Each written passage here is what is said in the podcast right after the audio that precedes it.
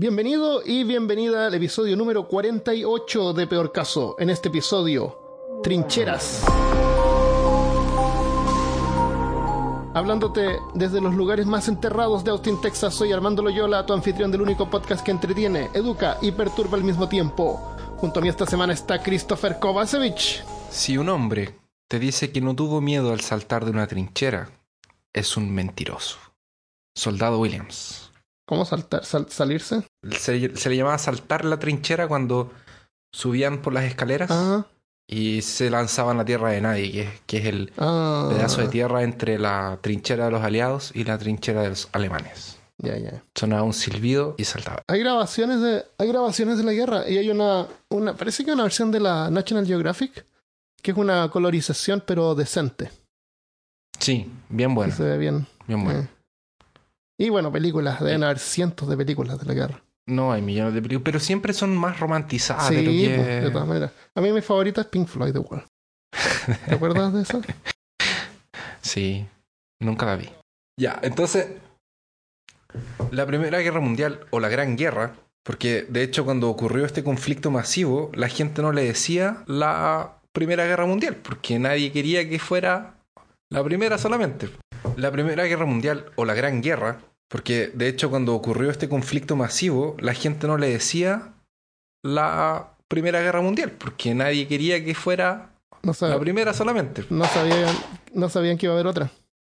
No sabían que iba a haber otra. Pero le gustó Entonces tanto la gente que le- hicieron la dos. Claro, le hicieron, le hicieron la segunda parte. De hecho, el joven Adolf Hitler de 25 años so- participó de esta primera guerra y sobrevivió a ella, obviamente. Un vampiro. Es un zombie.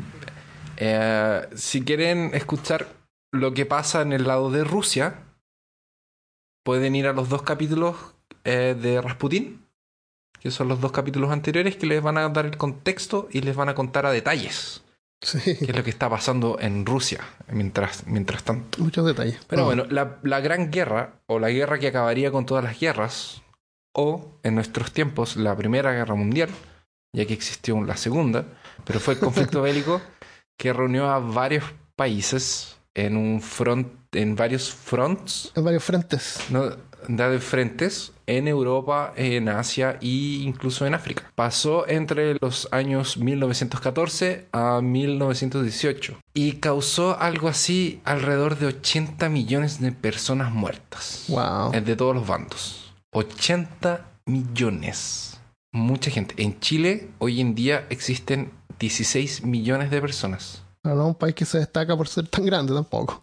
Claro, ¿no? pero, pero es para que tengamos una idea. Sí. Es- eso quiere decir que la población chilena habría muerto Ah, más po. de cuatro veces. Cuatro veces. Oye, pero morir, uno- morir una vez ya, Sí, ya es terrible. Imagínate morirse cuatro veces. Claro. Imagínate morirse cuatro veces. A mí me tocó esta semana, era un velorio, y, y yo estaba preparando el, el- el podcast. En y el, estaba en el velorio. de las trincheras. En el velorio con tu estaba... notebook ahí, escribiendo. No, en el celular. Ah. Así como, es que yo estaba en la parte de afuera, no quería entrar porque estaba el cajón y bueno, en fin. Y mientras estaba en el velorio, y yo veía a esta gente llorando y, y mal. Ah, Y la persona que había muerto era una abuelita. Entonces, Como ella, muerte natural. Lamentablemente, no, no fue muerte natural. Ella murió de leucemia, pero yo, pero la gente estaba muy afectada, hermano. mm, Ellos estaban muy, muy afectados, todo el mundo lloraba. Eh, yo soy amigo del nieto, entonces en uno de los nietos, y él estaba pero completamente destruido. mm. Y me puse a pensar en ese momento, yo estaba como bien, bien, bien, bien bajoneado, porque es un, no es un ambiente agradable. No, Una- no, una y, yo, y yo sí conocía, conozco al, al, al papá de él, que era el hijo, entonces como que yo lo vi, lo abracé, abracé a mi amigo, pero eh, y yo me puse a pensar, imagínate esto repetido por 80 millones. Oh, imagínate. Y la cantidad de personas que viene ahí no habrían sido un tercio, porque la mayoría eran hombres. Entonces probablemente todos habrían estado en la guerra, amputados o muertos. Entonces tenemos 80 millones de personas muertos en todos los, todos los, en sumatoria de todos los bandos que participaron de este conflicto y 20 millones de heridos. Wow. Y esto fue causado por bombas, enfermedades, parásitos, eh, proyectiles, balas eh, y, y accidentes y, Y gases. causas y gases y un montón de, de- de cosas. Estamos hablando entonces de 1914, eh, que es más o menos en el periodo en el que la Vela Pox está terminando. Es el finalcito de la, de la Vela Pox, que es toda esta parte de la revolución industrial, fábricas, eh, la, la bella, burguesía, la bella época. la bella época. Que es esta cosa francesa de, de- de aristocracia y, y, bueno, la revolución industrial. La gente emigra del, del campo a la ciudad, busca la tecnología, busca la- las capitales y se encuentra en una situación de diferencia económica y social muy alta. Y aún existen los imperios. Entonces hablamos, por ejemplo, que Guillermo, que era el emperador de Alemania, era casado con su prima, Eso es lo que mantenía a los países hasta ese momento Unidos. sin guerra, porque O eran todos, paz, claro, claro. porque eran todos familiares. Hoy día, hoy en día La- lo que los mantiene son los tratados de comercio. La última guerra que había pasado era hace más de 100 años atrás en la parte de, de Serbia, por esos lados, que ya lo vamos a, a mencionar un poquito para el frente. En ese tiempo, entonces, el proletariado sufre mucho con la explotación porque no existen leyes eh, para proteger a los trabajadores. Entonces, las personas trabajaban el doble de horas de las que trabajan hoy en día por casi nada de paga. Y las mujeres trabajaban lo mismo por 50% de lo que los hombres ganaban. Pero la aristocracia, a su, al mismo tiempo, está llena de lujos. Entonces hay una diferencia social muy grande entre, un, entre uno y otro. Y por el hecho de ser imperialistas aún, quien mandaba era el, el- el emperador. Ujú. Entonces el emperador decía a la guerra, a la guerra.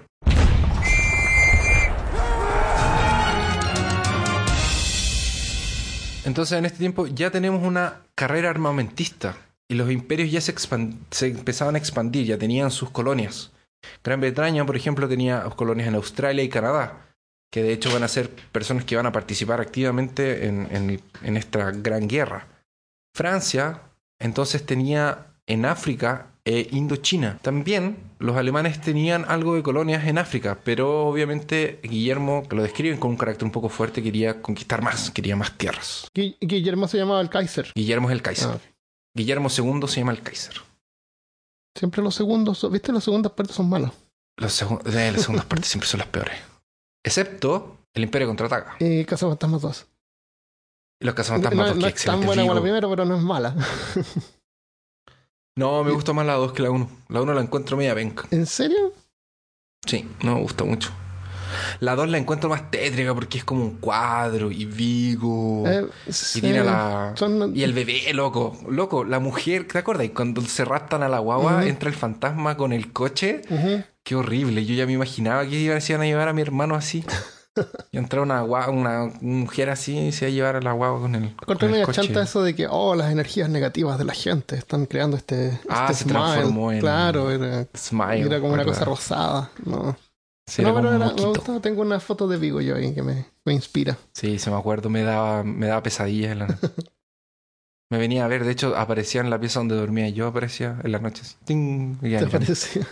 Yo te lo iba a poner en el cielo, cosa de cuando fueras a dormir. Pero supe cómo Gracias. colgarlo sin correo que Ah, se qué cayera bueno que- encima de la cara. Me ataca Vigo en la noche, ¡no! bueno, entonces Guillermo II es el actual emperador de Alemania y finalmente Lo puedo llamar consigue Guillermo del Lo puede llamar Guillermo del Toro, por supuesto. O el Kaiser. Único Aquí hay una cerveza que se llama Kaiser, que es horrible. Kaiser, no la tomó. No, es, es horrorosa. Estaba solamente aquí en Brasil, gracias a Dios.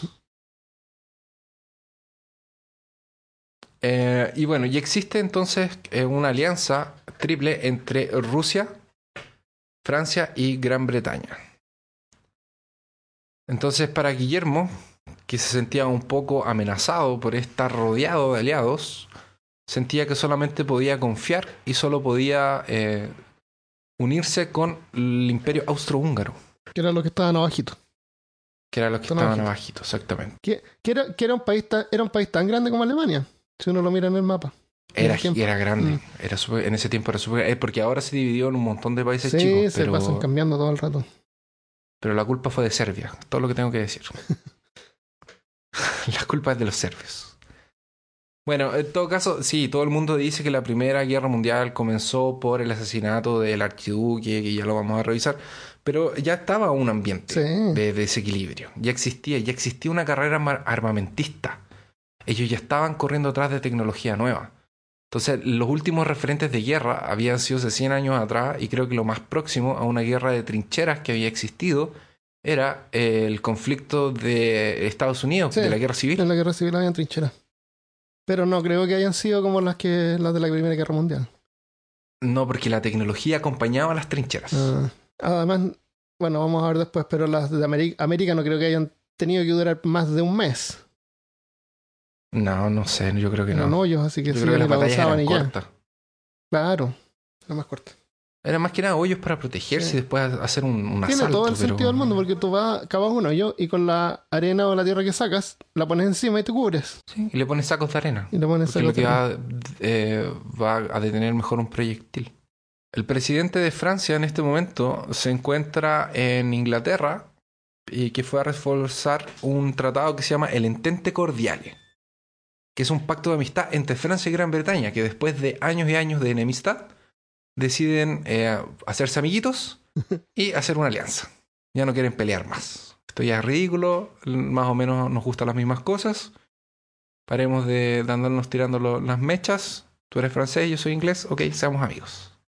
Ahora nuestro problema son los irlandeses.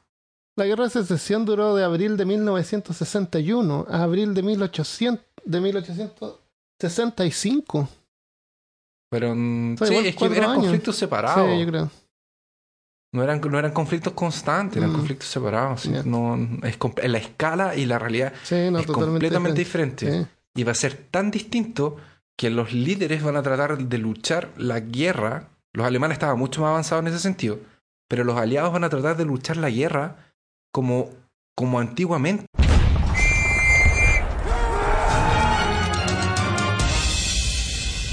Todo el mundo estaba preparando para alguna guerra. Para defenderse se sentían amenazados. Guillermo se sentía completamente amenazado.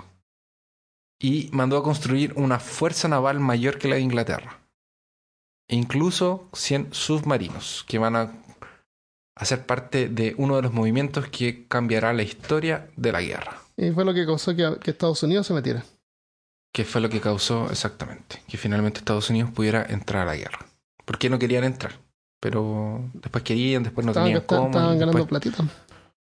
Sí, haciendo, con, vendiendo comida. y Vendiéndole, vendiéndoles a todos. pues. Eran neutros, entonces les vendían a todos.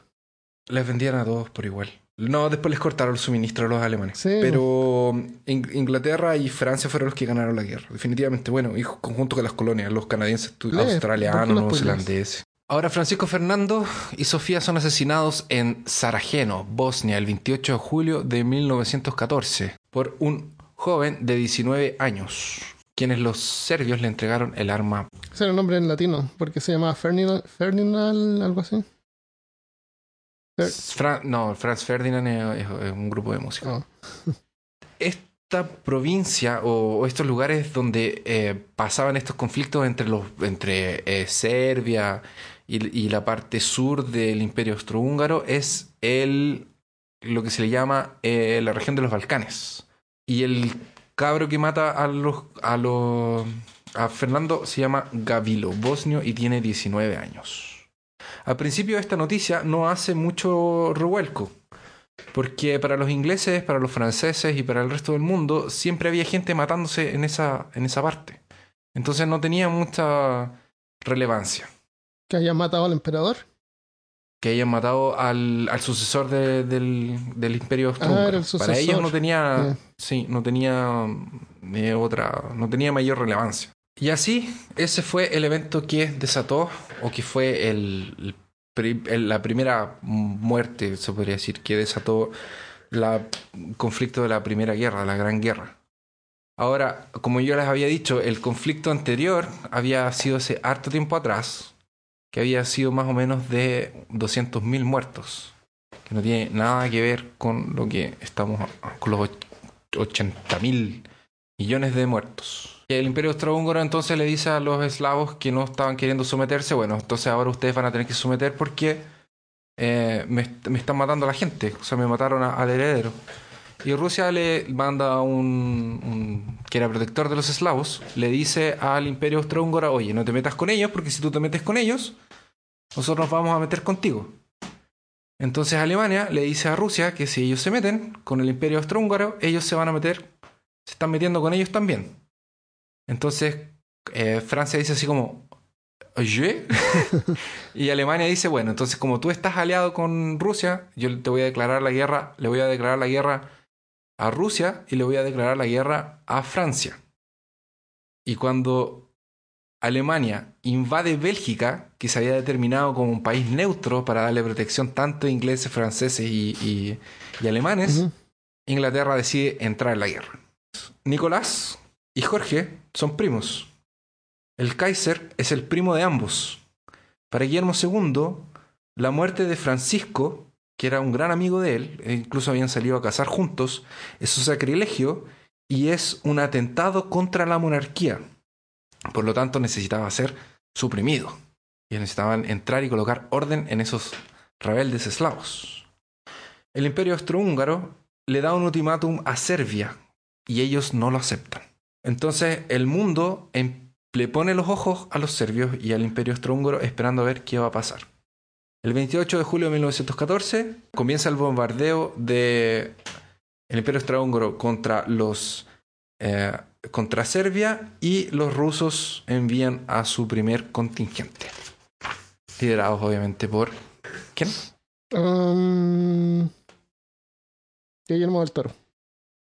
Por Guillermo del Toro. No, los rusos eran liderados por Ah, por los rusos, perdón. Por, eh, por Rasputin. en, realidad, pero, pero decían que era por Nicolás II. claro, pero Rasputin le dijo a él, le dijo dos cosas súper importantes. Le dijo que fuera a la guerra. No, le dijo que después le mandó... fue un malentendido. ah, que fue un malentendido. le dijo, tiene, que ser fuerte. Claro. Tiene que tener carácter. Después le, después le mandó un telegrama que le decía que si continuaba la guerra iba a ser el fin de todos los rusos y nadie iba a volver de Está ebrio, entonces no vale. No vale. Entonces, los, los alemanes, como se eh, mandan tropas contra el imperio austrohúngaro por defender a los serbios, le dan un ultimato a Rusia y el 1 de agosto de 1914 le declara la guerra a Rusia.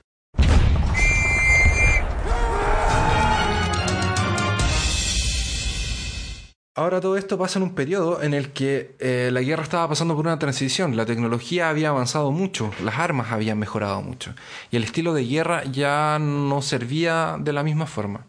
Ellos querían una guerra em, de movimiento y las armas estaban preparadas para eso, pero eh, se encontraron con franceses saliendo de pantalones rojos en forma de batallón, con plumas, trompetas y casi que sin cascos. Y sin casco, con, por el otro lado, gorrito por el sol. Y por el otro lado, tú tenías los alemanes que tenían este primer casco que ellos usaron, que era este casco más cuadradito, como con un cachito. Ajá.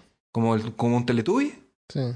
Que era diseñado para detener sablazo, por ejemplo. Entonces, pero, pero después los franceses lo usaban para ir al baño. claro, Porque era fácil enterrarlo en el suelo. como una vacinica. claro. Eh, las mismas colonias habían sido usadas, eh, habían sido ganadas a, punta de sablazo, de cuchillazo. No era, mm. no era la guerra moderna. La tecnología avanzaba, pero las tácticas y los líderes del ejército no sabían bien qué hacer con todo esto. Incluso cuando todos los, los, los bandos poseían rifles, capaces de tener un alcance de 350 metros efectivos o más. No tenía sentido que llevaran bayonetas encima, por ejemplo.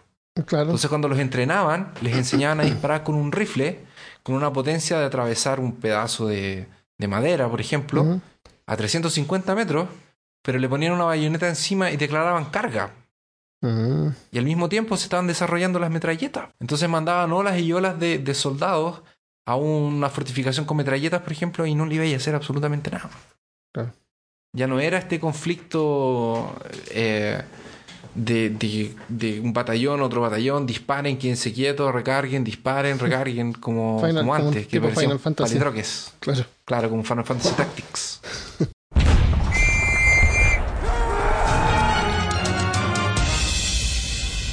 ¿Algún comentario ahí, Armando? Ah, sí, creo que el Big Bang, el Big Ben, eh, había tocado a la hora que iniciaba la guerra, no, me acuerdo bien. Eh, no, ningún comentario.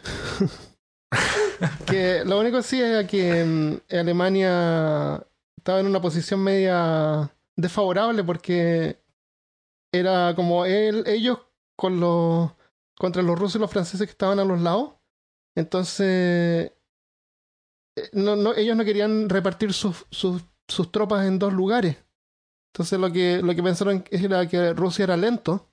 Entonces ellos querían ir derrotar a Francia y Sí. después regresar a al otro lado de Austro-Hungaria, se habría llamado, para combatir con los rusos antes que los rusos hayan alcanzado a llegar.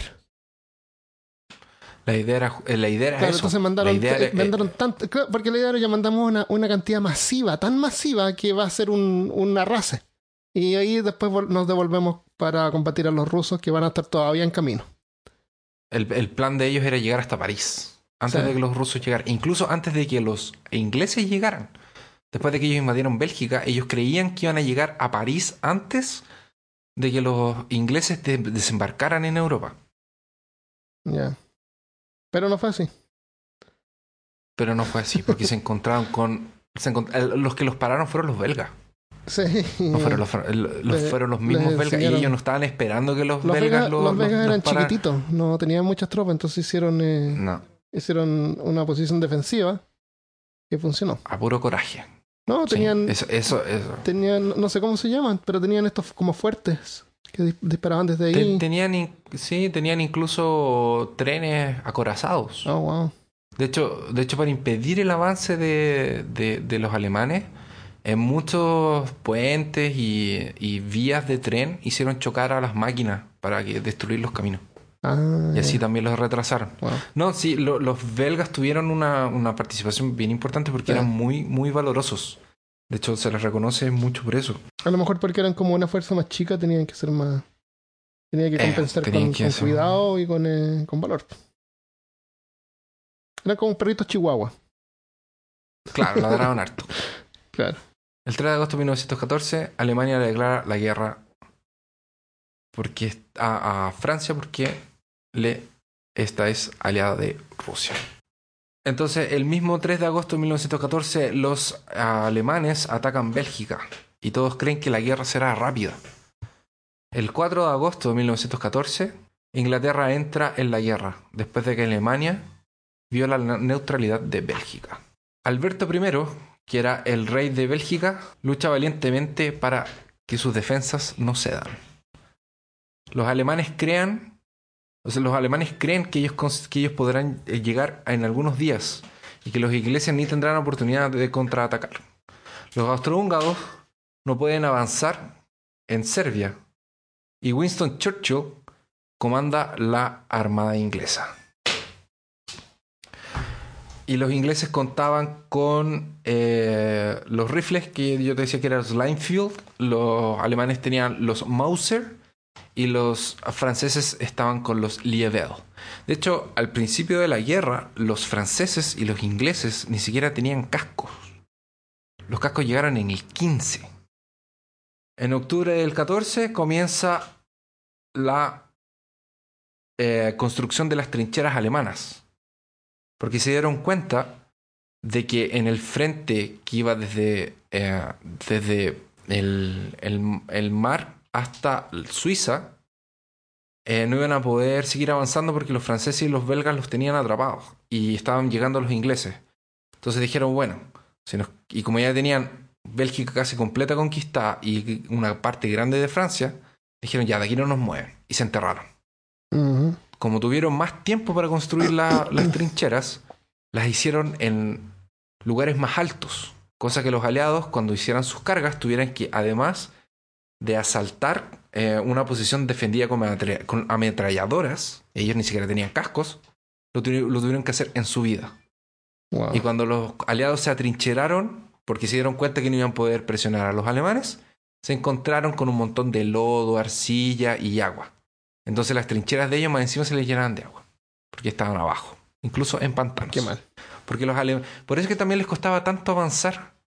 Se demoraron años en avanzar un par de kilómetros, un par de metros, porque los alemanes estaban muy bien posicionados. Entonces necesitaban pocos hombres para defender una área, una, un área de, de ma- más, mucho, mucho más amplia. Tenían todas las ventajas. Claro. Y en Flandes, los aliados comenzaron a cavar también, que ese fue el primer eh, trayecto que ellos empezaron a cavar, que eso era en Bélgica. Es alrededor de 700 kilómetros de trincheras, desde el Mar del Norte hasta la frontera de Suiza. El 23 de mayo de 1915 se instalaron con la Armada de Alemania. Eh, o sea, Italia entra como aliado de Alemania y los aliados le prometen Triento y Trieste. Y Italia se cambia de bando. Cuando, lo, cuando encontraron a los alemanes atrincherados, lo- los franceses, con los canadienses y los ingleses, no sabían qué hacer. Así que revisaron los libros y vieron que la guía de la guerra decía de que una opción era flanquear.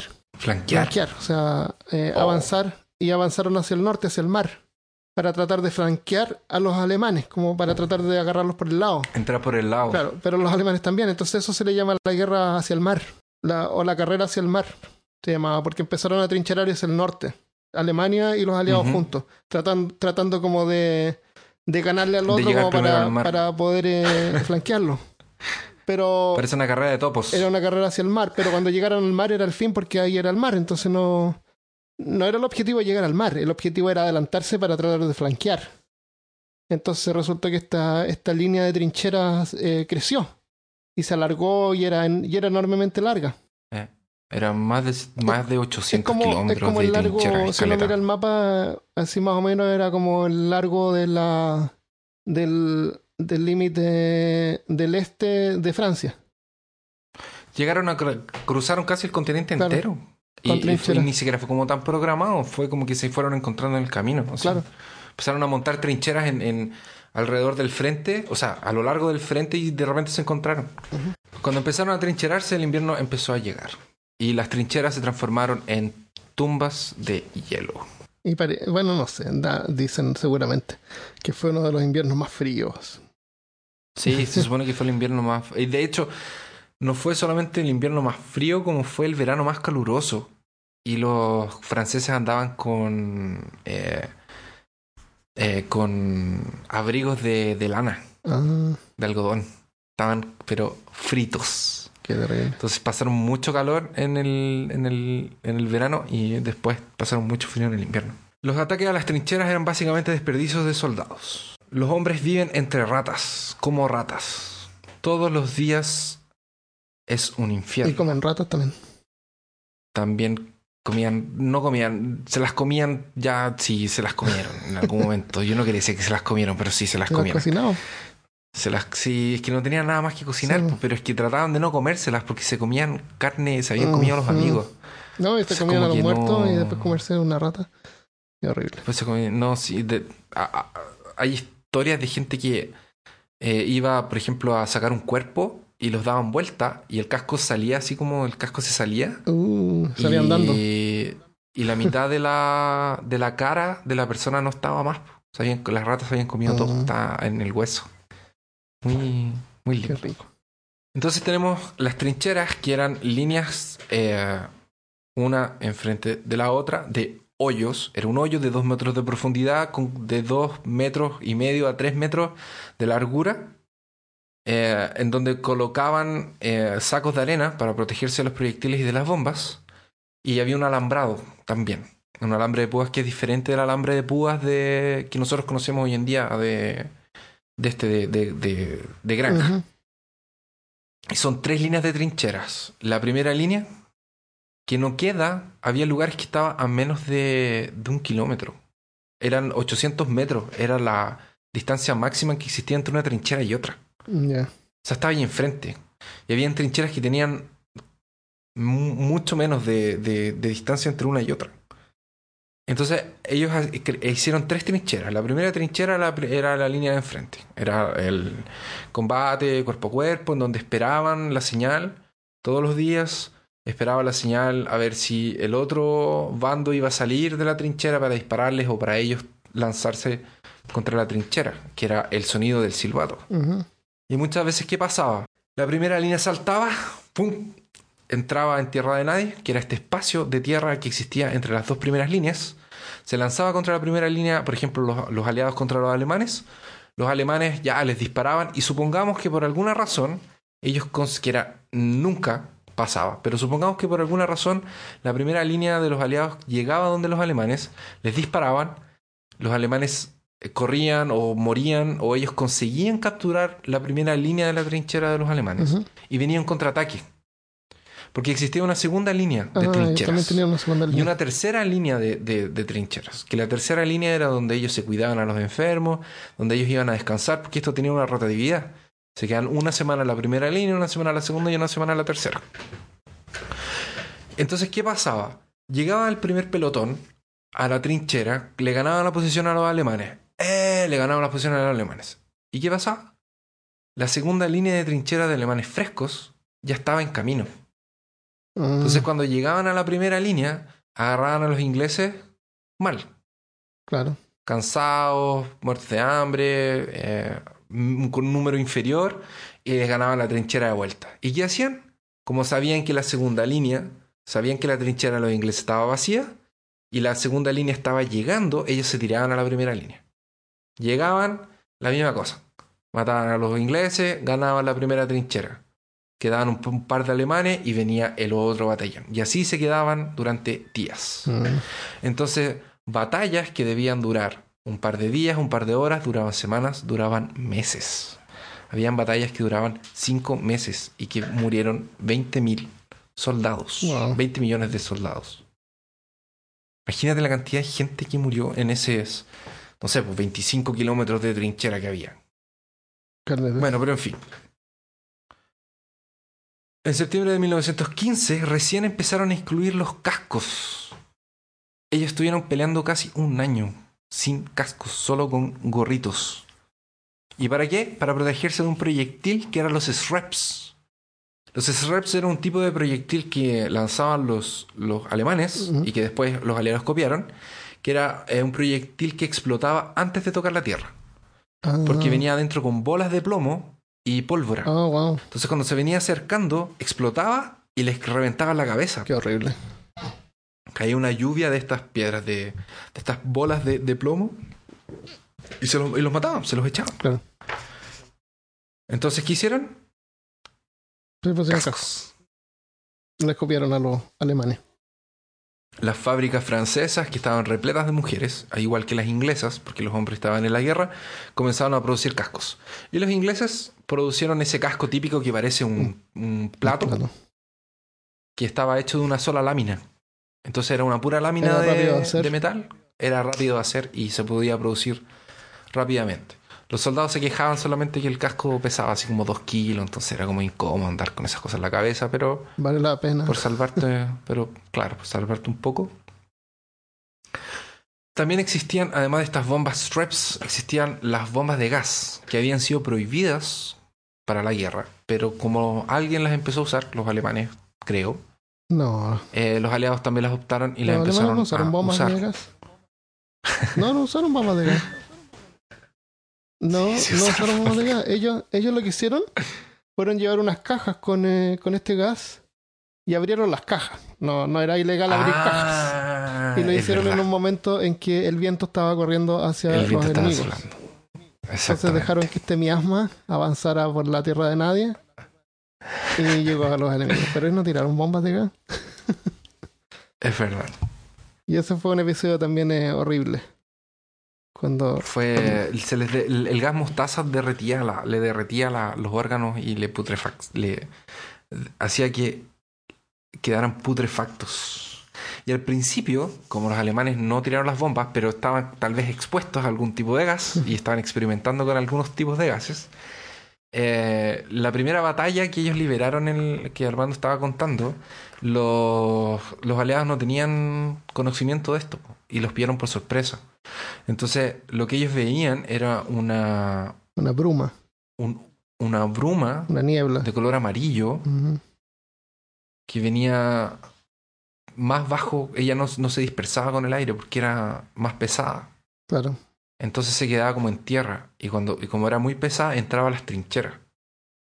Y había gente que se retorcía, que murió, que no sabía si arrancar, devolverse, en fin. Porque la primera, Entonces, porque la intent- primera vez que lo veían, no sabía qué era. Eh, exactamente, no tenía ni idea lo Pero que, lo- lo que era. los que les llegó, los primeros que les llegó, eh, algunos se arrancaban la garganta, se rompían el Sí. cuello. y, y, y, y al mismo tiempo los alemanes le estaban disparando, así que se trataban de escapar en desesperación y perdían brazos y, y piernas y, y cuenta una historia de un tipo que, que como que trataba de, de agitarse la garganta, pero no tenía mano, era como un chongo, porque le habían, le habían volado la mano y trataba como de, la mano. de, de respirar y horrible. Oh, qué terrible. Eh, en fin. Los bombardeos obviamente también causaban un montón de, de problemas psicológicos a los soldados que en ese tiempo se le confundía con, eh, con cobardía. Y al sonido del silbato, tu obligación hacia la corona era lanzarte a la tierra a nadie. Y si no lo hacías, eras inmediatamente asesinado. O sea, aniquilado, eliminado. Sí. Te mataban al tiro. Tus mismos compatriotas, tu mismo capitán te da un tiro por, por Sí, eso eso para que siempre los lo habían no hecho se- en la guerra, siempre lo hacen. Que es la única manera de mantenerlo, Para que no- no mantener que no se escapen Sí. todos. Los. Ah, ya. Las máscaras de gas que Francia, con las que Francia eh, trató de, de comenzar, era, uh, era un pedazo de paño y algodón en el tracto de, eh, respiratorio. O sea, tenías que ponerte un algodón adentro de la boca, Mm, a- abajo, ¿eh?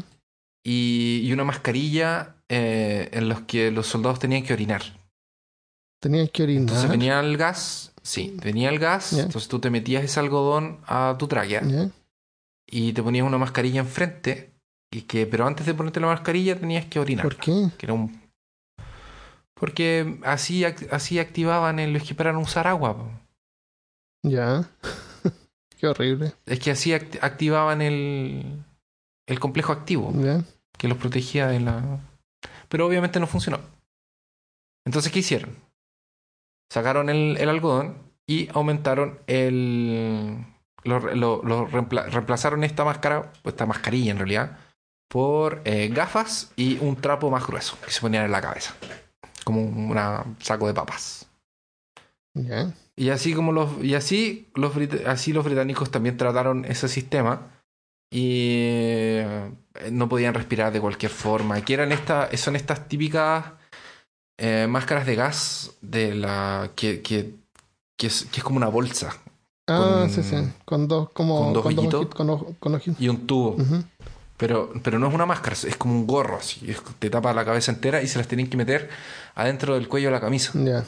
Y, y aún así no podían respirar, se desesperaban imagino. y eh, mucha gente se la sacaba igual y no alcanzaban a, a- a soportar el, el estar sofocado de no, no tener acceso a oxígeno. Claro. Hasta que, después de un tiempo, eh, encontraron un cuerpo de un alemán en medio de una, de una trinchera, abandonado.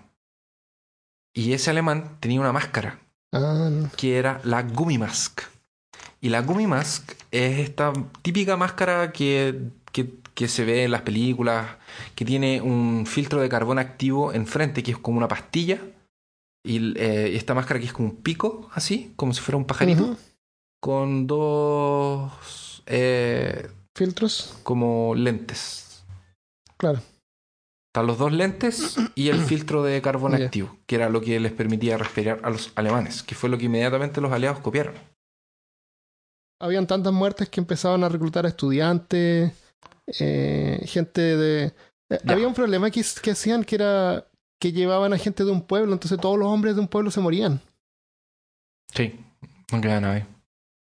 No, lo- no los, no los repartían en diferentes lugares, todos iban al mismo lugar. Entonces todos Sí, morían juntos. lo- Yo leí la carta de un. De, o sea, es como un relato de, un- de uno de los chicos que le escribe a la mamá, un soldado, y le dice como. Mamá, no le digas a la mamá de Timmy ni a la mamá de Johnny que, que te estoy escribiendo porque no he visto a los chicos hace, no sé, dos días deben estar muertos. Ah. Una cosa así. ¿Te leo la que yo tengo? Eh, léela. Esta es una carta de un veterano irlandés que cuenta cómo llegan los, los nuevos reclutas sin experiencia. Y, y esto es lo que dice. Hay algunas palabras que son medias raras, pero son términos así que usaban en ese tiempo, me imagino. O sea, la mañana siguiente, de pie en la húmeda y desmoronada trinchera bajo los truenos y ráfagas de explosivos, de explosivos alemanes, no hay necesidad de escribir este bombardeo excepto decir que fue lo peor en mi experiencia. Algunos de nuestros compañeros se quebraron y un pobre muchacho completamente perdió la cabeza y salió corriendo de su trinchera. No tuvo ninguna oportunidad y cayó muerto a unos pocos metros. Era mejor haberse quedado en la trinchera. Ningún soldado entrenado habría hecho eso. Un cabo, un tipo corpulento, se cayó cerca de mí, con una bala de metralla en su cabeza. Permaneció inconsciente todo el día, asintiendo con la cabeza agujereada como si solo hubiera sido una ligera irritación, y no se dejó de mover hasta la tarde. Temprano ese día un joven dijo ¿Por qué no sacarlo de su miseria? Un hombre más experimentado le explicó que no estaba sintiendo dolor. Las pequeñas agitaciones y pocos gemidos provenían de un hombre que ya estaba muerto. A otro soldado se le abrió el vientre y se sentó apoyado, apoyado en su espalda contra la trinchera, mientras miraba con ojos fascinados sus propios intestinos que sostenía con ambas manos. Esto era casi la vista más espantosa que vi. Su secuela fue mejor. Las entrañas del hombre no habían sido penetradas, lo llevaron, se lo llevaron de la trinchera y en un hospital lo lavaron, lo cosieron y se recuperó bien. Hombres mutilados pasaron agachándose, y gateando detrás de mí, dejando rastros de sangre en el suelo, en su camino a una zanja que conducía de vuelta al bosque de atrás. Algunos de ellos estaban gimiendo demasiado fuerte, a diferencia de nuestros hombres más viejos, refiriéndose a los, a los veteranos, a los más experimentados.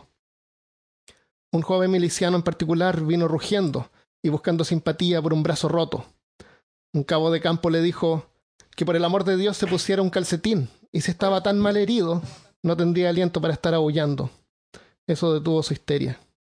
Debo decir que los menos callados del viejo ejército tuvieron la peor experiencia de todos, tratando en estas circunstancias de mantener a hombres sin experiencia bajo control.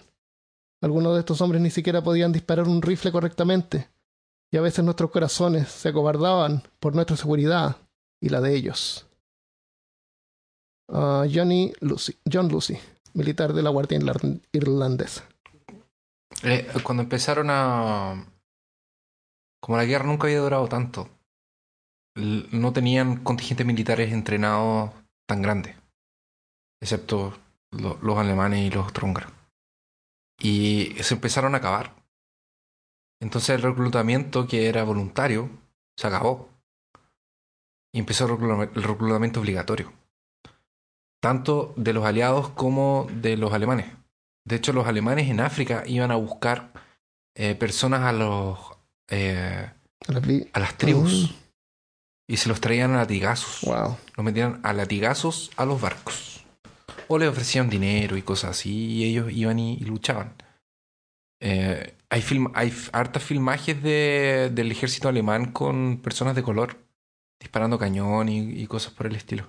Porque también tenían que defender las colonias porque había mucha materia prima, que venía de allá. Entonces tampoco podían perder eso. La primera línea de las trincheras es la más peligrosa de las tres, y se usaron desde ballestas para tirar bombas hasta ondas gigantes. El hedor que existía en esos lugares era horripilante. El problema de las trincheras es que su estrategia militar no era compatible con la tecnología que tenían. Entonces, de nuevo, la victoria rápida no sirve más. Los alemanes tienen la ventaja porque ellos habían ganado casi todo el territorio belga y no eran parte del francés. Los aliados tenían trincheras más rústicas, siempre más bajas e incluso en pantanos.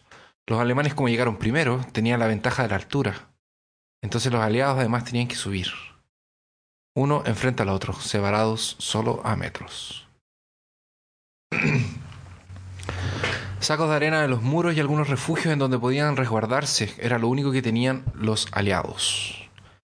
Los refugios eran pequeños e incómodos porque se suponía que no estarían por mucho tiempo. Entonces las trincheras aliadas en un principio eran solamente un hoyo porque ellos, ellos iban a llegar, a hacer el hoyito y tirarse arriba de los alemanes y se acabó. Pero no fue así. ¿Y qué comían? Ratas. ¿Qué es lo que una persona en una trinchera puede comer además de ratas y otras personas? Que tenían suerte vegetales les llegaban galletas duras, tan duras que tenían que molerlas con otras piedras. Con otras galletas. con otras galletas. A veces les ponían leche condensada y simplemente se las tragaban. Un poco de agua de vez en cuando si tenía suerte. Carne de res o caballo. Algo de pan y leche condensada, como ya lo dije. Y a veces una, Tan una, ce- poca una era- cebolla y una zanahoria. Que podían Claro, cocinar. que llegaba por ahí algún granjero. O a veces también les llegaban cajitas con paquetes de las casas, con galletas Ah, y cosas así. Tenían acceso a tan poca agua que muchas veces se tenían que tomar su propia orina. Agua de pozas que quedaban después de que las bombas o los proyectiles estallaban. Mucho ron y mucho vino. El alcohol relajaba a los hombres y les daba valor. Hay relatos de gente que estuvo días en un hoyo. El primero que salió fue muerto al instante. Para hacer, salió para hacer sus necesidades y lo mataron inmediatamente después de que salió. Cuando se acabó lo que tenían, eh, cuando se acabó el papel para hacer sus necesidades, usaron bolsos, los bolsos que tenían, y cuando se acabaron los bolsos, finalmente usaban sus manos. Lo que les hizo tener eh, muchas enfermedades, entre ellas la eh, dis- Disentería. disentería. Existen relatos de que habían sectores en las trincheras de que si alguien salía con una bandera blanca, nadie le podía disparar. Porque él, o bueno, blanca entre comillas, cualquier cosa que flameara que tuviera un aspecto claro. Salía a la tierra de nadie y hacía sus necesidades ahí sin que le dispararan. Porque era como un. Porque nadie quería tener eh, feces en sus propias trincheras. Entonces existía como esa, esa. En algunos lugares dicen que existía eso. Y esta falta de higiene hizo que muchos contrajeran enfermedades y se murieran por eso. La batalla contra el agua en el fondo de las trincheras causaba que tuvieran eh, pie de trinchera. Como ellos tenían que cavar y había agua, en las trincheras se inundaban. Y en algunos lugares sí existían pasos que eran construidos por madera y en otros no. Entonces tenían agua hasta los tobillos por días, a veces semanas. Y eso hacía que los pies se le empezaran a pudrir. Porque habían semanas que no se sacaban las botas. Entonces las condiciones realmente eran... Habían semanas que no se bañaban, no se cambiaban la ropa, había gente que se olvidaba de cuándo fue la última vez que se había cambiado la camiseta. Ya no les quedaban lugares Entonces, donde ir el al baño también. Así que olía horrible. El, el hedor de esa cosa, de muerte. Porque incluso mientras iban cavando trincheras, porque les disparaban los proyectiles, las trincheras se caían, volaba gente. Entonces las tenían que reconstruir y cuando las reconstruían salían cuerpos de dentro Ah, de la tierra. no podían de repente cavar muy profundo porque habían cuerpos Porque de gente que había morido, muerto hace dos años. Porque esto todavía Sí. seguía tres años, Siendo, sí, sí, eran tres años en la misma trinchera. claro. Entonces en, la tierra de nadie habían cuerpos de gente que había muerto en el día, otros que habían muerto ayer, otros que habían muerto hace un año. Qué horrible. Ah, Hay relatos de gente que caía en eh, hoyos de. En, en, en pozas de barro que habían sido hechas por una bomba, que se hundían lentamente mientras sus compañeros simplemente lo único que podían hacer era observar. Mientras esta persona se ahogaba en el barro. Yo te, yo pregunté entraba, cuando conversamos sobre hacer este episodio de qué onda con los aviones, ¿te acuerdas? Sí. ¿Qué onda con los aviones? ¿Por qué no, por qué no pasan aviones Porque bombardeando a los la- enemigos y, y ya? Ah, primero, primero porque hay mucha artillería. Hay demasiada artillería y los aviones en ese tiempo eran súper fáciles de derribar. Sí. Segundo, porque las ametralladoras que ellos tenían en un principio no eran muy efectivas. En- al principio no tenían ametralladora. El piloto sacaba una pistola de la cabina Eh, y sacaba la la pistola y le disparaba al otro. Y además eran súper son los imprecisos, de- así que podrían perfectamente haberle llegado a los aliados. A los aliados. Y las bombitas eran bombitas que agarraban de al ladito y las soltaban con la mano. Tenían un hoyito de abrían. Abrían la También ventana de la cabina con una, con una manilla, así como los autos antiguos. También usaban globos Ah, para ver, sí. pero también eran súper fácil de derrumbar Sí, y generalmente los lo- aviones más era para, misión suicida. para, vis- para ver, Investigar. para visualizar. Eh, y eran útiles porque de repente para tirar artillería el avión podía decir si es que había llegado muy adelante, muy lejos, entonces podían recalibrar y volver a, a tirar. Y, Eso y- fue el- al, al, al principio, sí. y habían cepelines también. Y los ingleses tenían cepelines. Al principio no había artillería como para derribar eh, cepelines o aviones. Entonces ellos pensaron, eh, pensaron que tirar un cepelín sobre una ciudad enemiga eh, iba a causar tanta impotencia en el enemigo que les iba a dar terror. aunque fuera que tiraran dulces. Iba a causar terror ver al Zeppelin enemigo. Al Claro. el enemigo. Pero eran Ah. súper imprecisos y los alemanes fueron y bombardearon Inglaterra, que no tiene nada que ver con trincheras. Pero, eh, dispararon en Inglaterra algunos objetivos, pero eran imprecisos, entonces mataban a la gente y los tildaban de, de come guaguas, les decían, así como los malos. Sí. los, los hacían verse como los malos. Y ellos eran Les militares. historia. Y también vi una carta de un tipo que le mandó una carta a la mamá explicándole que era súper injusto que le hicieran eso porque era la guerra y que los cepelines prácticamente ellos hacían lo que podían. Pero no era la intención ellos de matar civiles, dicen. Eh, Era, era esa cosa. Eh, los aliados, los franceses decían que los alemanes mataban, torturaban, Claro. violaban, les cortaban los pechos a las mujeres, a los niños les cortaban las manos. De ahí los rusos, los, alemanes decían que los rusos eran violadores Claro. y que te iban a, a- a llegar al pueblo y iban a Siempre violar. pasa eso. Entonces, siempre ah, hay historia, por ejemplo, un francés que estaban investigando una. está- entraron a un pueblo y cuando entró en un cuarto vio a, a un alemán haciendo número dos, Ajá. como en un cajón donde estaba la ropa de, de, de- de la mujer que vivía ahí, por ejemplo. Y le dio rabia y le disparó Oh, tiro qué por lo tonto. que hizo. Y dijo así como y su cara entró entonces, sus propias fecas, una cosa así. Claro, los tildaban como de malos. Obvio, si es la propaganda que hay que vender, si no, ¿cómo vas a matar a alguien que es igual a ti? Por eso, por ejemplo, en una Navidad, ellos hicieron una tregua. Sí. Un sector de una trinchera que hizo, que hizo tregua y se juntaron en tierra de nadie, compartieron regalos, se sacaron un par de fotos y jugaron a la pelota. Sí, habían partes, que fue por la noche de Navidad. jugaban, sí, la noche de Navidad.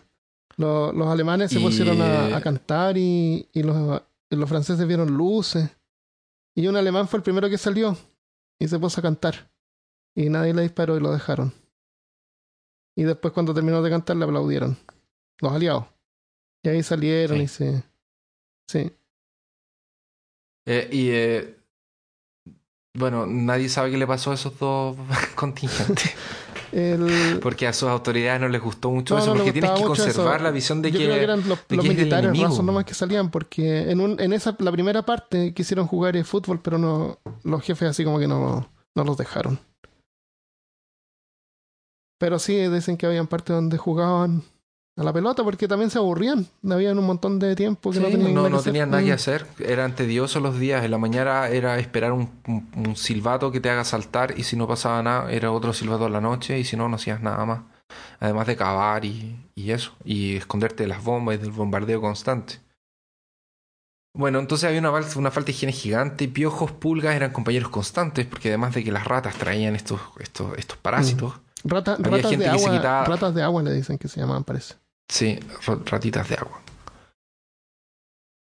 Un soldado se quitó su camisa un día en la noche después de no conseguir dormir, la tiró al suelo y vio que tenía tantos piojos que la camisa se movía. Oh, Las ratas tenían... qué extremo. imagínate. La agarró y la enterró muy lejos. Las ratas tenían un tamaño gigante. Muchas pasaban por sus caras mientras dormían.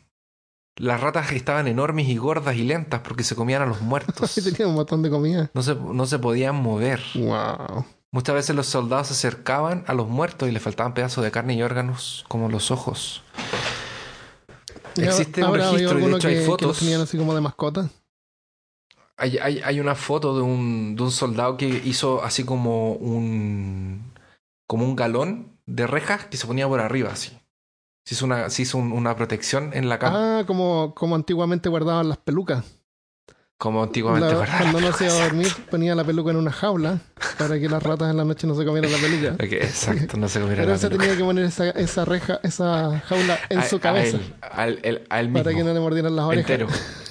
No, se la hizo entera, el cuerpo Ah, entero. cuerpo entero. Es como, es, es como, ¿cachai esa cuestión que es la que así carne tú? Que es como una tapa. Sí. Ya, imagínate eso, pero de una reja. Wow.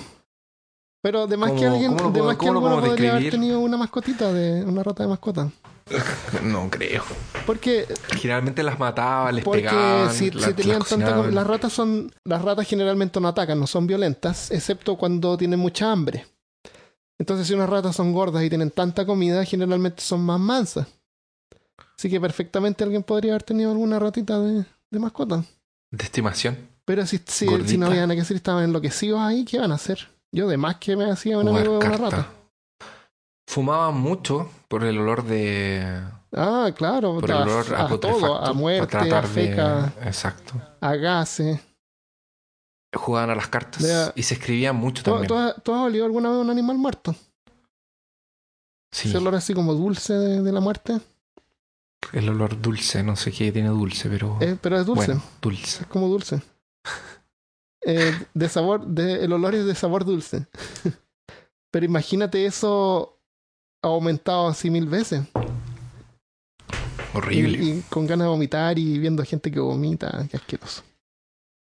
Entonces no eran solo los francotiradores, las bombas, los lanzallamas, balas de rifle, sino que lo que una de las cosas que más mató fue fueron las enfermedades. Pero dentro de todo esto tenemos que tratar de encontrar algún aspecto positivo. ¿Y qué puede surgir de una situación como esta en un lugar como ese? En esas condiciones, los lazos que generaban estos hombres fueron muy fuertes. Porque la vida corta las trincheras. Y tú veías a tus amigos por última vez todos los días. Eran camaradas de verdad, compartían el último cigarro, el último bocado de comida, se compartían las cartas para, compar- para- se compartían las cartas para que pudieran leer lo que le estaba pasando a las familias de ellos. Cuando les mandaban cosas al frente, lo compartían entre todos. Porque nadie sabía cuándo sería su último momento, nadie sabía cuánto iban a vivir. Era solo escuchar el silbato, el salto a la tierra de nadie, que era una obligación o era fusilado al instante si no lo hacías. Olas y olas de soldados desperdiciados, batallas que debían durar días, fueron semanas e incluso años. Con, en este vir y venir de contraataque con contraataque. Entonces, las- las- los lazos que forman entre ellos eh, de camaradería, camaradería son muy fuertes. Debe, debe ser igual, Brigio, como eh, estar en una situación de esa, hacer amistad con alguien tan fuerte y de repente ver una bomba caer y que Yo esa no persona amigo, simplemente de desaparezca. ¿Qué sentido tiene ser amigo de alguien que va a morir? Bueno, de hecho, viste a todos tus amigos morir ya. Si es que estás vivo. Claro, no sé, como, como bien raro. Porque um, tú no te encariñas con alguien que, que se va a morir, No. pero no queda de otra. Eh. ¿Qué más, qué más vas a hacer? Bueno, además de, de los de los rifles que te mencioné, ellos también tenían ametralladoras que eran usadas entre seis usuarios. Dos manipulándola y de dos a tres personas manipulándola y de dos a tres personas que traían municiones. Nadie sabía cómo o cuándo caería el siguiente proyectil. Pero solo imaginarte el sonido y cómo temblaba los hacía quedar traumatizados. Y muchas veces se ha confundido con cobardía. El proyectil a gas era una de las armas más temidas, como ya lo dijimos. Hay uno que describe cómo era esto de estar ahí bajo fuego todo el rato, con riesgo de que cualquier momento te puede llegar. Y lo describe así como, imagínate que estás amarrado en un poste de madera y te pegan con un martillo en la cara, pero el martillo justo pega así como en la madera al lado tuyo y te llegan así las astillas. Y siente ese terror, imagínate ese terror de que te pegan con un martillo, imagínate un martillo de demolición. Y te pegan justo al lado de la cara y, sientes el, el ruido y la vibración y, y el temor de que te puede llegar en la cara y después te llegan las astillas. Y estás amarrado, Ah, no te es puedes que- mover. Una, una de las cosas buenas, Habían algunos que se entre suicidaban. comillas, que salió de esto fue que la psicología tuvo que avanzar mucho, la psiquiatría también, y las cirugías plásticas, porque había mucha gente que se Ah, deformaba ¿verdad? entero, y las prótesis, todas estas cosas avanzaron un montón. Pero hay gente, por ejemplo, que les daban permiso para ir a dormir a la casa, que les daban el permiso de para salir del frente, y no podían volver a dormir, nunca más tenían una vida normal. No. O sea, los pillaban en medio de la noche, en el patio, eh, como con insomnio, esperando un contraataque alemán. Wow, Así como con posición de rifle. ¿Cachai? claro. Era, era, todo eso lo que los- los lo- cómo era de, de traumatizante la guerra. Rápidamente, entonces, el cloro, la bomba de cloro, eh, te asfixia de 4 o 5 días de agonía. El gas mostaza te pudría el cuerpo, te daba dolores y ampollas y te demorabas casi un mes en morir.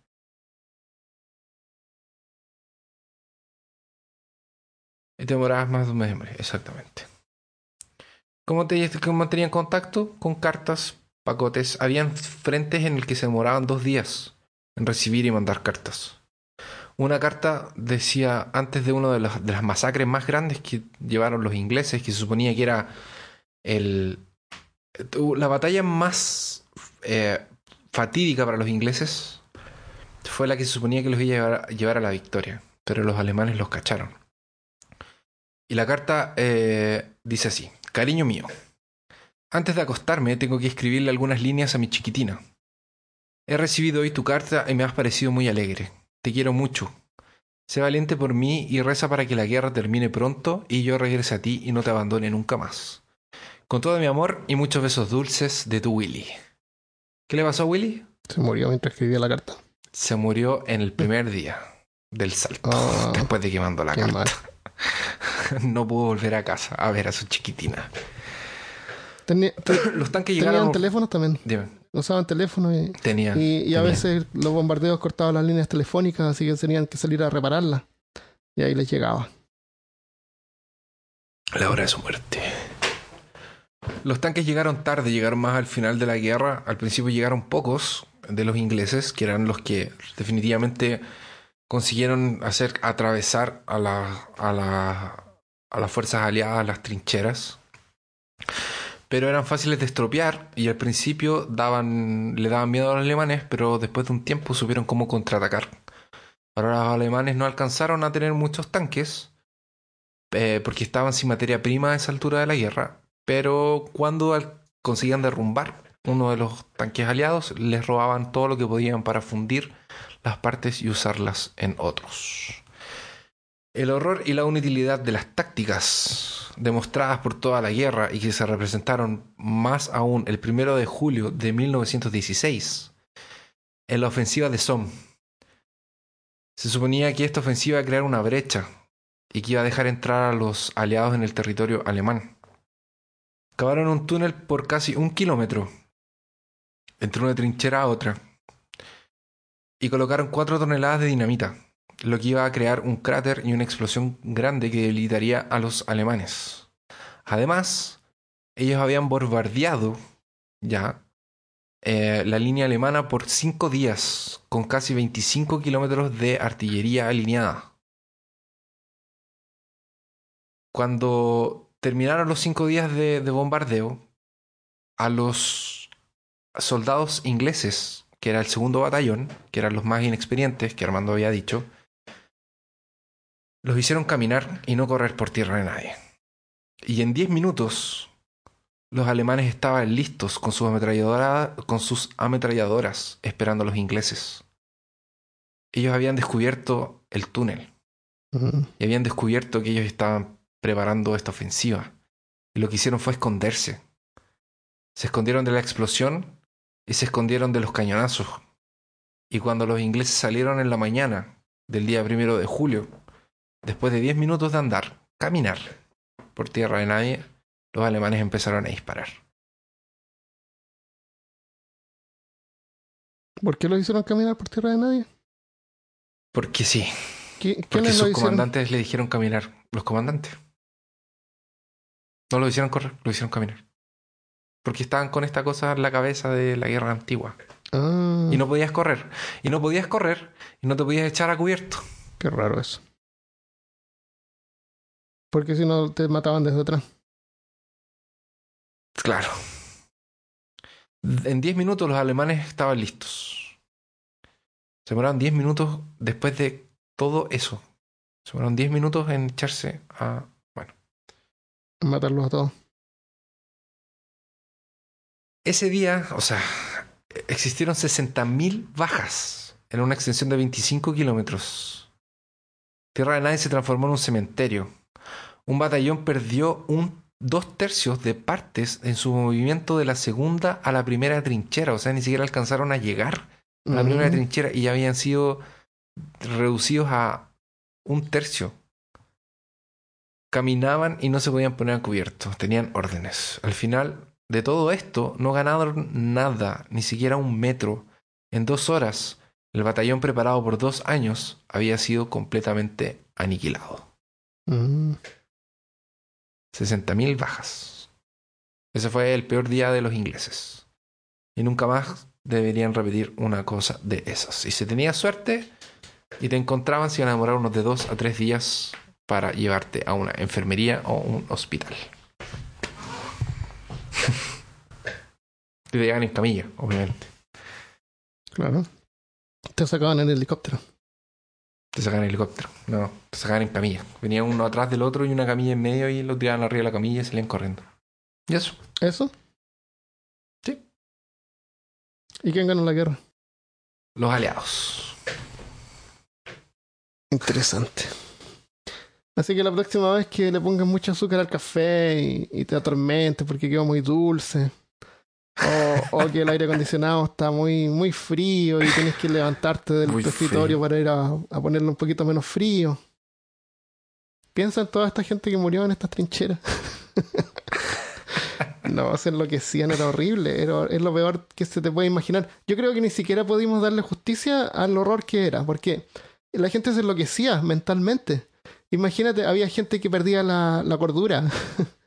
había gente que... Completamente. Imagínate que habían cosas así que re- rebalsaban el vaso. Detallitos chicos, como por ejemplo, imagínate que te haces un café, que no creo que haya sido tan fácil como hacer un café acá. Tienes que calentar el agua en un tarro todo cochino, sucio. Poner el que debe haber estado ahí por, por meses, todo seco, malo. Hay Y un video y mientras de lo estaba haciendo el café- lavando una ratita. Pero espérate, espérate. Déjame terminar. Y mientras estás haciendo el café, ves que hay un cuerpo ahí al frente tuyo lleno de moscas. Y cuando el café está listo y te lo vas a tomar, viene una mosca que viste que estaba parada en el cuerpo y se, se cae dentro de tu café. Y tienes que tirar el café. Yo creo que ahí lo pierdo. Ahí pierdo, la- pierdo todo lo que me queda de humanidad. Lo, lo que, lo que me quedaba de cordura eh, ya no, no existe más. Claro. ¿Había un video de qué? Qué horrible. No, había un video de un... eh, este es un soldado que lo que hace es... eh, como está como cocinando una ratita. Ah, Entonces tiene como una latita con agua caliente. Y como que la agarra de la colita así. ya. La mete, la sumerge, la saca, le saca los pelitos, después la mete de nuevo, la saca. Está como bien feliz porque va a comer rata. Claro. Algo que, que comer. Qué horrible. Y debe haber habido un montón de, de baratas también y otros bichos. Ah, yo creo que. Lo, yo creo que es lo que más había eran cosas Sí, extrañas. yo creo que eso a lo mejor era lo de menos. No, o sea, las ratas era lo que, lo que era más. Sí, otro, otro detalle que, que nos faltó mencionar también era la falta de munición. Porque ellos tenían todas estas armas bien modernas, eh, pero no tomaron en cuenta lo que la, la cantidad de municiones que usaban al día. Eh, había, tenían Eran una reserva, pero ya, con el tiempo empezaron a, a tener que... Racionar. porque no tenían suficiente. Entonces tenían toda esta tecnología, pero no las podían usar porque no tenían suficientes balas. Pero si a la gente la mandaban con una pala solamente para acabar trincheras. Era eso. Ujú. Hola, bienvenido al ejército. Su cipo, su Sí, pala. les daban un Buena cipo. suerte. Lo- Los ¿Y, mi rifle? No, su rifle lo agarran en el camino de, de otra. también, claro, no tenían. Lo- Los, americanos entraron después. Al fin, casi al final de la guerra. Y de hecho no hicieron casi nada. Mm. La primera guerra en realidad la ganaron los, los franceses lo- y los ingleses. Fueron ellos que la ganaron. Y, y tenían también unos barcos, una- unas naves de guerra. Pero eran, pero los alemanes tenían estos submarinos que los que disparaban desde abajo, porque los alemanes lo que querían hacer contra Inglaterra era dispararle a las naves de carga, las naves que llevaban, porque Inglaterra es una isla, ¿no es cierto? Gran Bretaña es una isla. Entonces la, la estrategia era como impedirles que pudieran recibir eh, eh, alimentos, exportaciones, Suministros. suministros, claro. Entonces les disparaban desde abajo. Y era tan fácil hundir un bote con un submarino que los ingleses tenían eh, estos barcos de guerra enormes que eran in- sumamente caros, pero no los podían usar porque si los tiraban, eh, lo- los submarinos se los iban a hundir. Y los alemanes también Sí. tenían estos barcos caros y no los usaban porque se, los iban, se les iban a romper. Porque los, ah, sí. Imagínate. Así que ahí eh, funcionaba mejor eh, estos U-boats que mencionamos en un episodio, que eran más, más pequeños y, y maniobrables y, y más barato también. Se, se- y lo, el problema. Claro, y, y menos tripulación. Menos tripulación. Y el problema también que tuvo Alemania es que, eh, según los tratados de, mm, de la guerra que tenían en ese tiempo, no sé cómo se llama, se habrá llamado, pero tú no puedes ir y, con un barco y dispararle a otro barco. Tienes que darle la oportunidad a la gente que desembarque y después hundes el barco o te lo robas o te lo llevas. Porque si tú vas y le disparas a un barco enemigo, era piratería. Tú no puedes hacer eso. Es ilegal. Es un crimen de guerra. Tienes que, tienes que esperar que se suban a los barcos, que se vayan. tienes que indicarles dónde Claro, es el decirles puerto, que darles es la oportunidad de rendirse, todo eso. de rendir. Pero el sí, problema es con los sí, submarinos. ¿Qué, sentido tiene tener un submarino? Que es una cosa que va oculta. Tener que subir a la superficie, que los vean y decirle, oiga, los vamos a derribar y les damos la oportunidad de rendirse si no tomen sus botes y se van. Entonces los alemanes optaron por disparar nomás por abajo. El problema era de que si no hacían eso y se echaban a los americanos, América iba a entrar a la guerra. ¿Qué fue lo que pasó? Es Lusitania. Que eh, llegaron a. Llegó un punto en la guerra que el Kaiser ordenó que los submarinos alemanes atacaran indiscriminadamente a, los, a cualquier bote A cualquier bote. que estuviera en el trayecto entre Gran Bre- Bretaña y Europa. Y en ese tra- y, y en uno de esos ataques, porque la idea era que si ellos conseguían derrumbar 600 toneladas de materia naval al mes, eh, Inglaterra se iba a rendir. Claro, lo iba a dejar sin Eso es lo que ellos creían. Entonces el objetivo de ellos era, era eso, 600 toneladas de, de- de material eh, naval. Y en uno de estos ataques, que de hecho fue un el, el- el capitán de submarino que derrumbó más, que fueron 400 toneladas en un mes, era, era descendiente francés. Y él eh, era prusio, pero de descendencia francesa. Y, y estos alemanes fueron los que se echaron a los americanos. Los americanos no, no dispararon a naves americanas porque desde abajo seguramente no, veían. Pero no habían americanos adentro. Pero venía un barco que era como parecido al Titanic que se llamaba Lusitania. Y ahí murieron como más de 100 americanos. Y ahí fue cuando. Fue cuando América tuvo que tomar una Claro. posición y entrar a, a la guerra. Ahora los americanos iban con una idea de... Porque primero lo hicieron solamente con voluntarios y mandaron una cosa así como 12.000 soldados, una cosa así, era 120.000, era como, súper un poco. símbolo. Y no tenían equipo para nada, no tenían armas, no tenían... La gente que se reclutaba para, el, eh, para, para ir a la guerra de los americanos eh, iban con ropa normal. Las Uf. armas eran de, de madera para hacer los entrenamientos porque no tenían nada. Qué horrible. Y después llegaron a la guerra. E igual se lo hicieron un chirpe.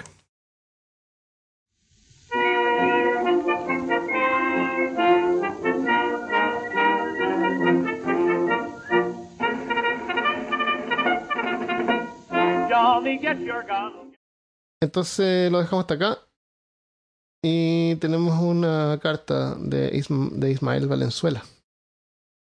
¿Te acuerdas de Ismael? De que, de Sí. sí. Dice. Dije que sí. Dice Armando, quiero, Pero felicitarlos por el podcast. Eh, no me lo pierdo cada lunes. Sus episodios de Misterios son los mejores. El paso de Diablo y el hombre de Somerton son los mis favoritos. Soy uno de sus Patreons y lamentablemente no dijeron mi nombre al revés. Llevo como un mes esperando. Por favor sigan así con su humor y su forma de abordar cada tema. Saludos desde Puerto Varas. Y mira, el, el pobre Ismael tuvo que escribir su nombre el mismo al revés. Dice Leamsi Faleusnelav. Suena como ruso cuando lo, el apellido al revés. Así que a ver si Christopher dice su nombre al revés. Entonces, muchas gracias. Leamsi Aleusnelav. Suena como entre francés y, y ruso. Eh, claro. Franco-ruso. Leamsi Aleusnelav. no sé, pareció árabe. Claro. Gracias, Ismael. Y tenemos también tres, tres revisiones en Apple Podcast. Ay. Apple Podcast es un problemilla porque tú sabes que es bien interesante recibir eh, eh, comentarios ahí porque es como una de las plataformas bien usadas, aunque ahora Spotify está arrasando, con, está arrasando con todo. Pero la, la particularidad que tiene Apple Podcast es que es por región, es por país. Entonces si tú te conectas desde, no sé, pues Bolivia, vas a ver solamente comentarios de gente que envió desde Bolivia. Entonces hay una página que uno puede ir y suscribirse y te llega así cada mes las revisiones de todas las regiones. Y tengo tres. Eh, dice una, pero no tienen nombre. Ah, no, sí tienen nombre. Dice, bueno, este es el nombre. Ah, GSD FYSD FY. A lo mejor se creó, se creó la cuenta para enviar un comentario. De ¿Cómo era? G- GSD FYSD FY. Ah, no, apretó. Esas letras están. Estas teclas están una al lado de la Ah, otra. ok, entonces apretó tres veces. Entonces, cuando. Entonces, Eh, eso, porque te- seguramente te pide. Si no tienes cuenta, te pide Claro. para que pongas un claro. nombre. Ah, eso debe Entonces ser. hizo así como. Claro, como el ASD, ASD, ASD. Claro, claro, como, como el ASD, pero lo hizo para la G. Claro. Él eh, es de Australia, nos dejó cinco estrellas y dice, aquí combatiendo las reviews de una estrella. Espero les ayude y ojalá puedan llegar a más personas. Muchas gracias. Muchas gracias. GSD, FY, SD, FY. Hay otro de Bruno BG de Chile. Dice, los encuentro entretenidos, pero a veces falta de seriedad. Me gustan sus temas, soy de Chile, me llamo Bruno y hace poco que los escuché en Spotify. Podrían hablar sobre los hombres de negro o sobre experimentos muy poco conocidos parecidos al de Filadelfia. Saludos. Más serio, Christopher. Hoy día estoy un súper serio. Muchas gracias, Bruno. De Farid, de México, dice: Yo les he comentado por casi todos lados, pero pues los califico para apoyar el proyecto. Saludos de México y gracias por hacer mi trabajo menos aburrido. De nuevo, sería interesante escuchar sobre mitología nórdica o griega, sobre todo la nórdica, que es la más oscura y cruda. Miriam Franco. Hola muchachos, los escucho desde Bolivia. Encontrarnos en Spotify fue una experiencia increíble, son muy interesantes. Yo les escucho camino al trabajo. Genial, necesitamos más oyentes en Bolivia. O que, o que se manifiesten. En una se nos escuchan, pero se no se manifiestan. ¿Verdad? Ya deberían hacer un capítulo. Ah, ya deberían hacer un capítulo sobre peores trabajos o algo así. Sigan adelante porque ya casi escucho todos los episodios. Un abrazo grande y sigan riéndose que es su toque. Muchas gracias, entonces, por escuchar. ¿Quieres decir algo, ¿quieres agregar algo más? Agache la cabeza. No, nada más. Muchas gracias. Nos vemos la próxima semana. Adiós. Adiós.